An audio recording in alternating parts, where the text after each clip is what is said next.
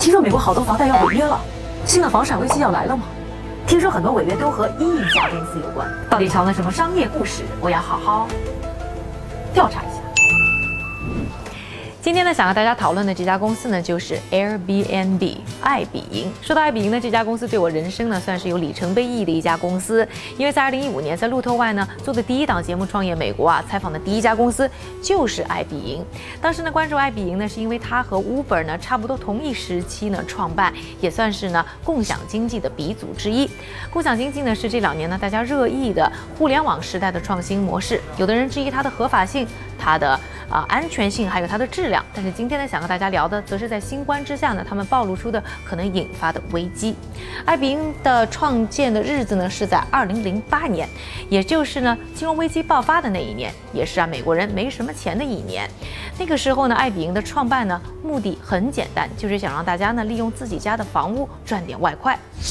最早爱彼迎的三个创始人都是穷学生，那个时候呢，为了找室友互相认识，一次会议期间靠出租自己的房屋挣了外快，感觉是个商机，于是决定创业。They saw that a international design conference was coming to San Francisco, and they also noticed that all the hotels uh, were sold out. So they got this idea to rent out one of the extra bedrooms in their apartment to designers who needed a place to stay. And they made over a thousand dollars that weekend. 他们创业初期也是一把辛酸泪。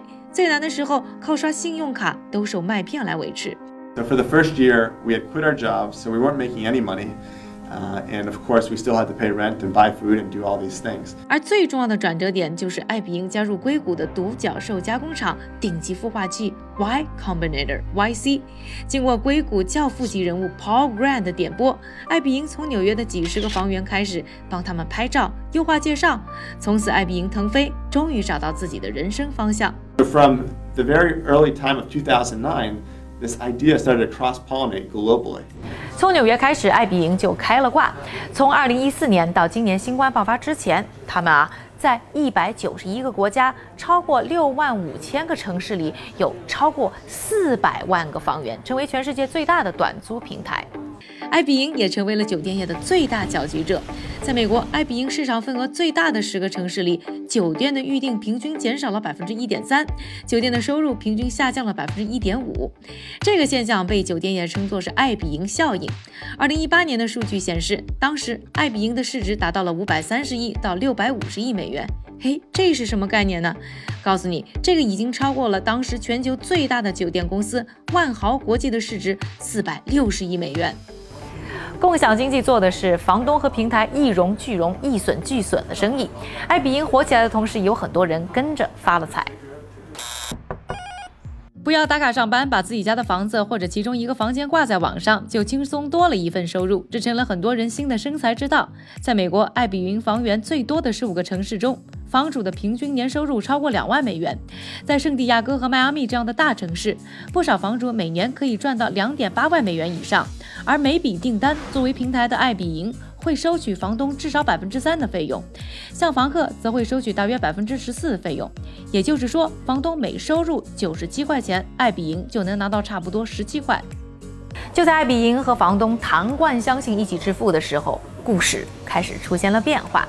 有些人啊，在出租一间房或者是一间屋子赚到甜头之后，不再满足于只是用空闲的房屋赚点外快，而是想把它变成一门生意。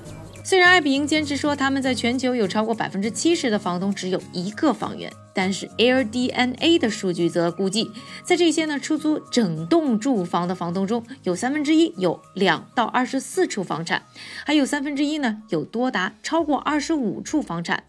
更神奇的是，还有一些房东在爱彼迎上拥有上千个房源，这哪里还是在出租闲置的房屋啊？明明就是在爱彼迎上开酒店。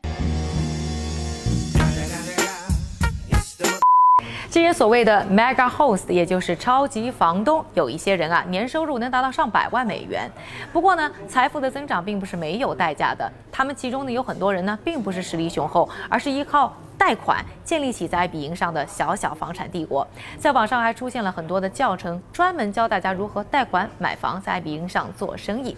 所以，与其说呢他们是超级房东，不如说他们是超级债户。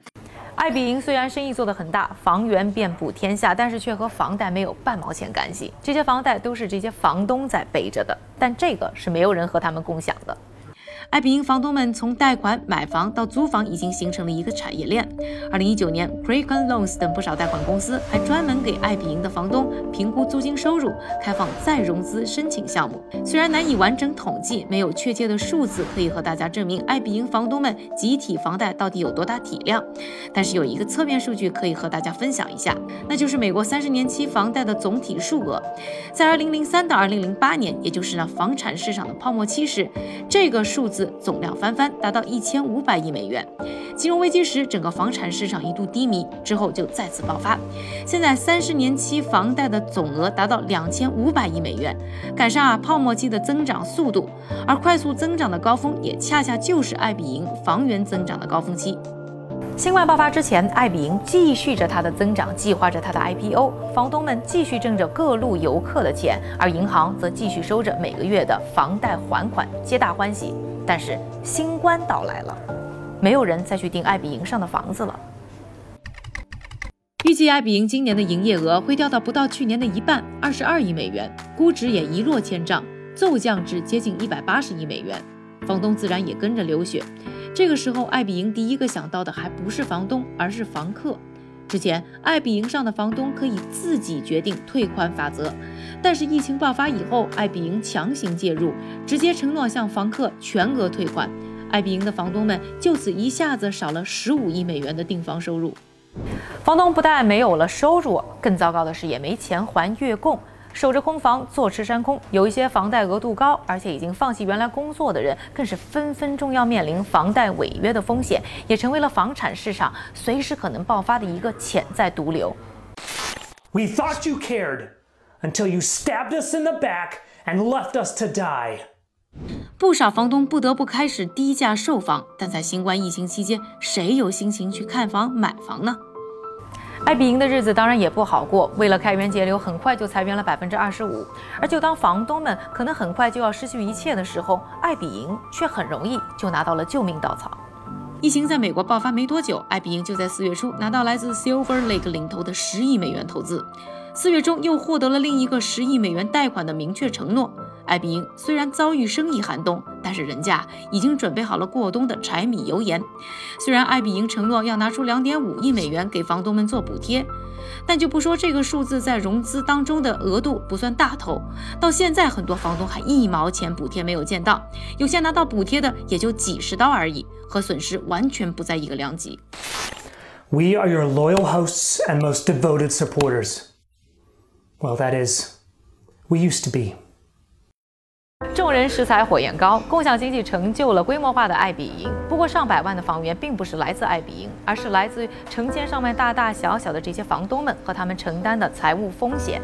在危机到来的时候，爱彼迎依然可以借助它的规模和品牌获得资源，但是这一切基本上是不会和房东共享的，房东只能自己救自己。我倒并不是想说呢，爱彼迎有多么的邪恶，而互联网时代共享经济这种平台为主导的模式，就决定了利益分配的不平均。很多的这些房东呢，放弃了原本做普通员工可以获得的保障，通过承担的财务风险去获得呢可以带来的财富增长的可能性。但是呢，在这场生意当中都没有最后话语权的他们，真的了解并且愿意承担这相应的风险吗？这真的是一场公平的游戏吗？